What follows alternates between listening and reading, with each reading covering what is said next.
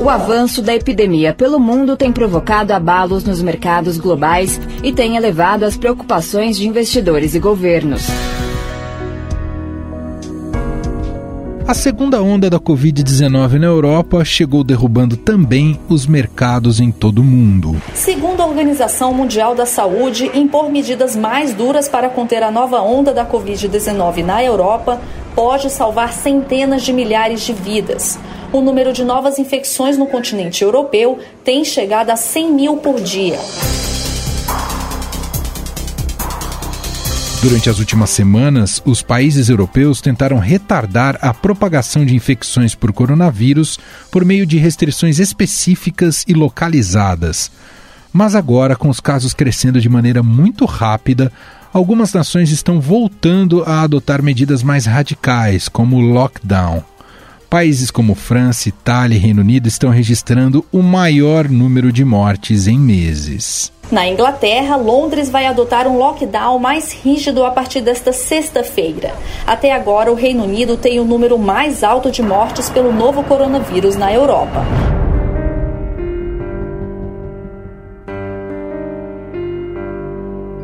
É natural que, com os efeitos já causados pela primeira onda na economia, os mercados reajam desta forma à nova onda da Covid-19. O coronavírus voltou com força total à Alemanha. O país amanheceu nesta quinta-feira com um novo recorde de infecções.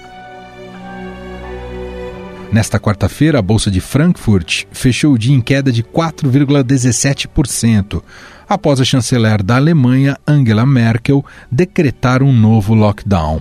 A mesma medida também foi adotada pelo presidente da França, Emmanuel Macron, que restringiu as viagens e decretou o fechamento de bares e restaurantes até dezembro.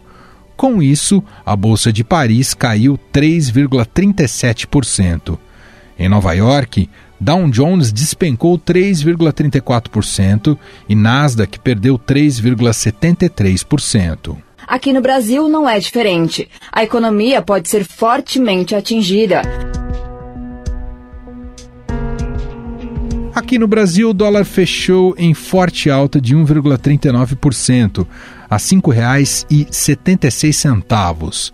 O Ibovespa, principal índice do mercado de ações brasileiro, desceu aos 95 mil pontos, algo que não ocorria desde o começo de outubro.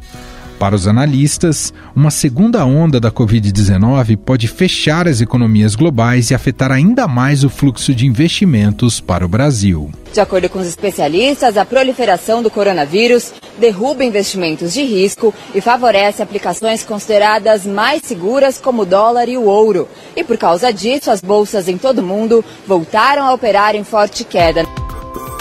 Nesse cenário, o governo brasileiro será pressionado a manter medidas como o auxílio emergencial, abrindo mão do controle de gastos. O ministro da Economia, Paulo Guedes, afirmou que o governo trabalhará de forma decisiva se houver uma segunda onda de coronavírus no Brasil. Se não trabalharmos as reformas, teremos de novo um enorme desafio o ano que vem se voltar uma segunda onda. Se vier uma segunda onda, o que eu tenho dito é o seguinte: acredite na democracia brasileira. Ela dará a resposta. Nós teremos uma ação tão fulminante e decisiva como tivemos. E para explicar os riscos para a economia com essa segunda onda e os reflexos aqui para o Brasil, nós convidamos hoje aqui para conversar com a gente a editora do Broadcast Econômico da Agência Estado, Silvia Araújo. Tudo bem com você, Silvia? Olá, Emanuel, tudo bem? Tudo certo. Bom, Silvia, acompanhamos nessa semana já um, um dia bastante difícil para vários mercados internacionais, várias bolsas, inclusive com impacto aqui na Bolsa de São Paulo, a Bovespa, é, por conta do, dos temores em relação à segunda onda da Covid-19, que se mostra mais contundente no hemisfério norte, especialmente na Europa e também nos Estados Unidos. Ah, o temor é elevado porque se esperava uma ou já se observava uma reativação das economias em vários países.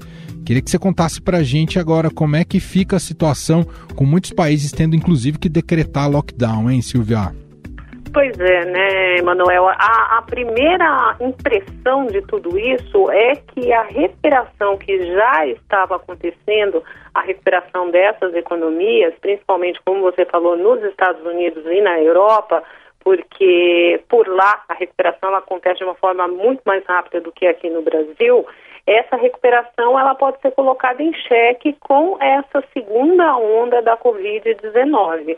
Como você bem colocou aí, alguns países da Europa já estão é, decretando lockdown.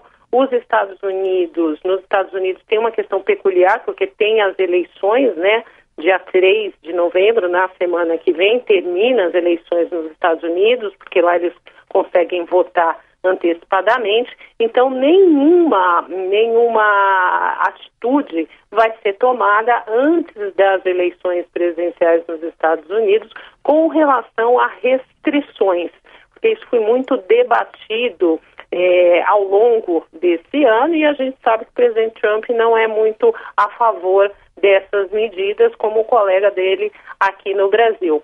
Mas a retomada dessas economias ela acaba ficando bem comprometida. Nessa semana, os Estados Unidos mostrou que o terceiro trimestre do ano, por exemplo, é, já, já estava revelando uma recuperação depois da retomada da economia, depois da, da retomada das pessoas nas ruas, é, das restrições que caíram, a, a, economia americana voltou a crescer e voltou a crescer bastante. A primeira leitura do PIB americano, para você ter uma ideia, tem um PIB anualizado de um crescimento de 33%. Então, isso é bastante importante porque a gente sabe que os Estados Unidos, a economia dos Estados Unidos, acaba também é, se espraiando para as demais economias mundiais.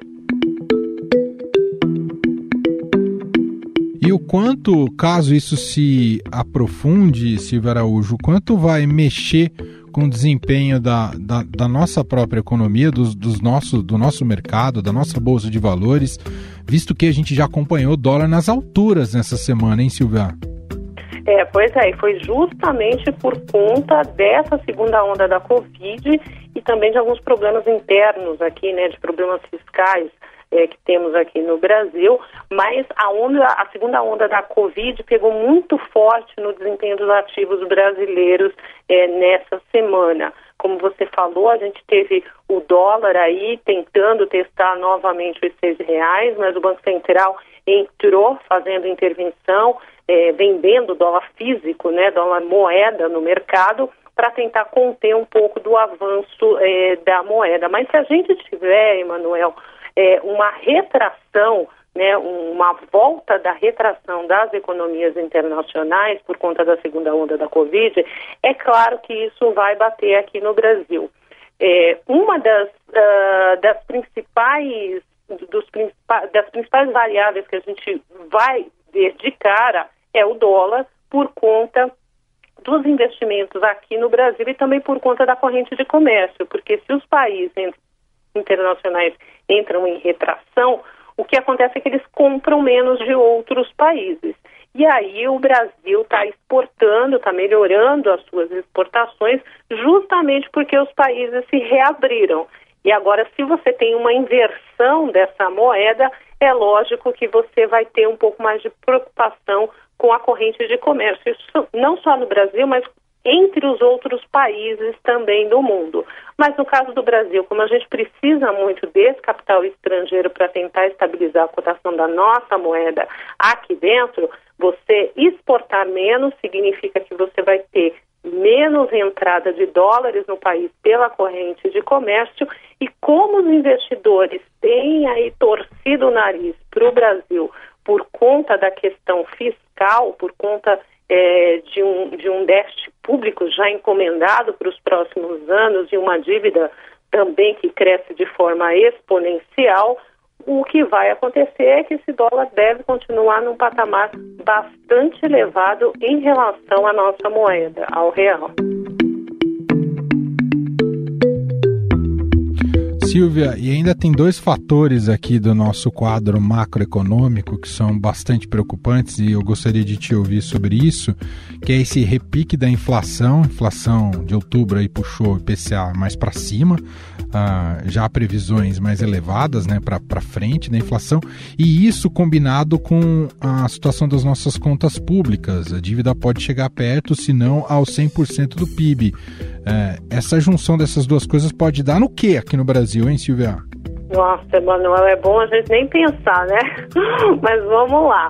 Essa questão da inflação, se a gente pensar na inflação dos IGPs, né, que são aqueles, aqueles indicadores de atacado, é, você vai observar que a inflação subiu bastante, subiu bastante para alguns produtos. Por exemplo, Emanuel, a expectativa é que o IGPM, que é aquele indicador que ele corrige, por exemplo, alguns contratos de aluguel, esse GPM, a estimativa é que ele termine o ano numa alta de 20%. É a maior inflação de IGPs dos últimos tempos. E isso é bem preocupante porque os IGPs eles podem repassar é, essa, essa pressão de preços para os IPCs. E nos IPCs, o mais importante ali é o IPCA, que é um indicador que o Banco Central olha para balizar a política monetária, e se a inflação começar a contaminar muito esse indicador e esse indicador começar a sair fora da meta da inflação, aí não vai ter remédio. O Banco Central vai ter que subir juros para tentar conter essa alta da inflação e trazer o IPCA para a meta. Mas, por enquanto, isso não está no horizonte. O Banco Central decidiu sobre taxa de juros na quarta-feira, manteve a Selic em 2% ao ano e no comunicado que ele divulgou logo após a decisão, ele disse que ele não vê a inflação de preços ao consumidor, principalmente essa do IPCA, subindo e saindo da meta para um horizonte ali de médio até longo prazo.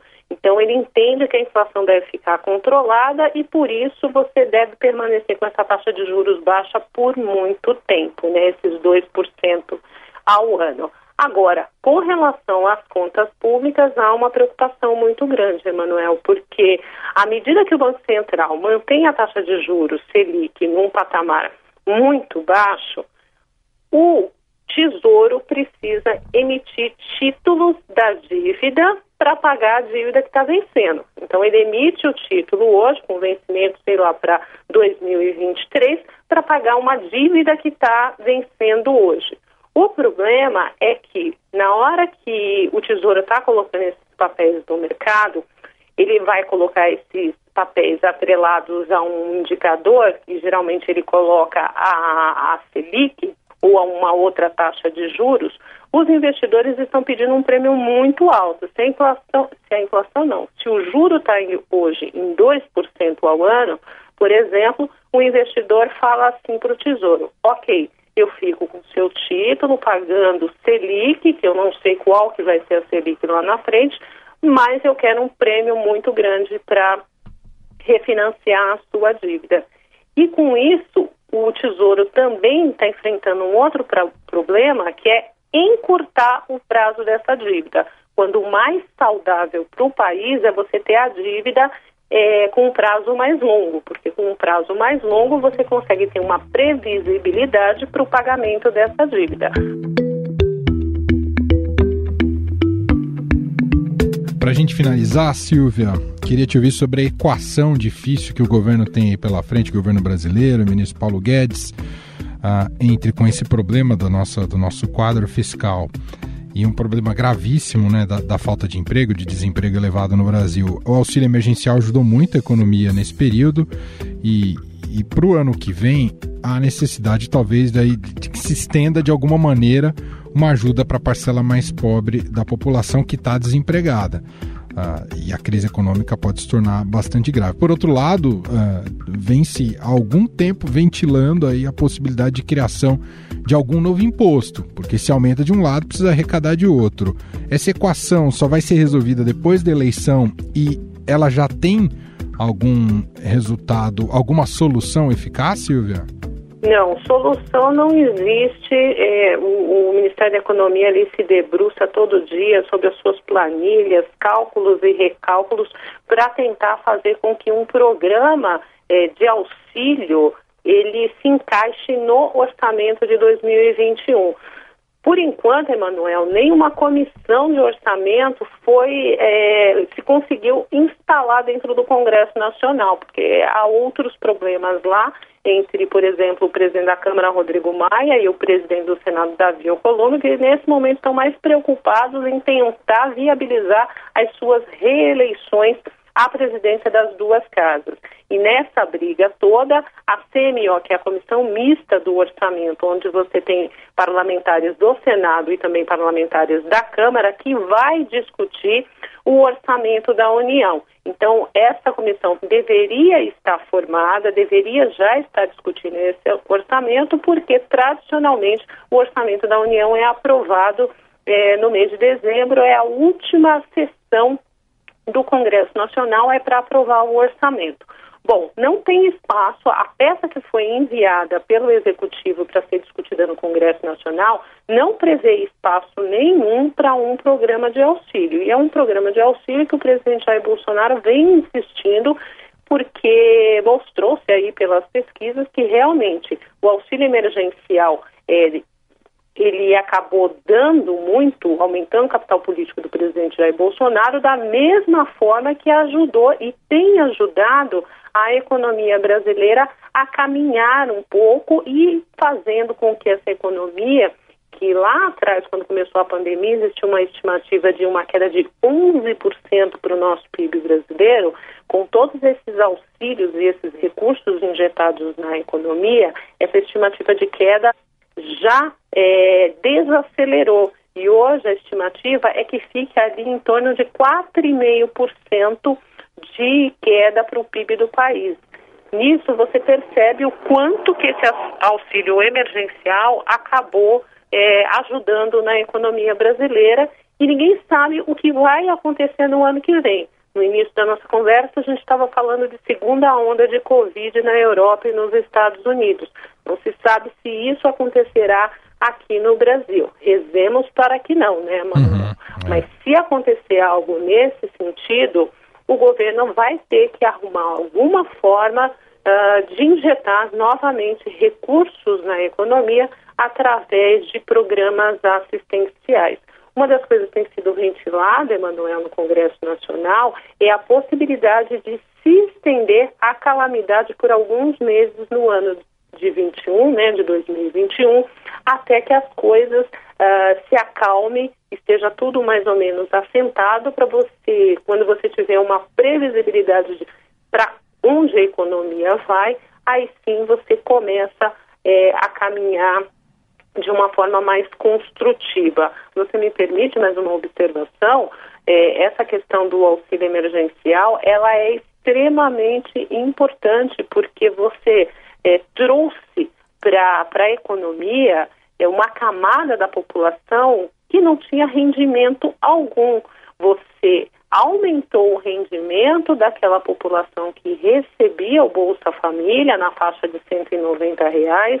Então essa pessoa recebia 190, passou a receber 600, mas você também teve uma parcela da população que não recebia nada, uma parcela da população que, segundo o próprio governo admitiu, sequer era conhecida, que o governo não sabia nem que existia. Então você imagina você retirar esses recursos de uma hora para outra. E só para a gente é, notar bem o que significa isso, são 52 bilhões de reais por mês injetado na economia para cada parcela de 600 reais. Muito bem, Silvia Araújo, editora do broadcast econômico da Agência Estado, mais uma vez participando aqui do nosso podcast. Muito obrigado, Silvia. Até a próxima. Estadão Notícias. Estadão Notícias desta sexta-feira vai ficando por aqui. Contou com a apresentação minha, Emanuel Bonfim, produção de Gustavo Lopes e montagem de Moacir Biasi. Diretor de jornalismo do Grupo Estado, João Fábio Caminuto. O nosso e-mail, podcast.estadão.com. Um abraço para você e até mais. Estadão Notícias.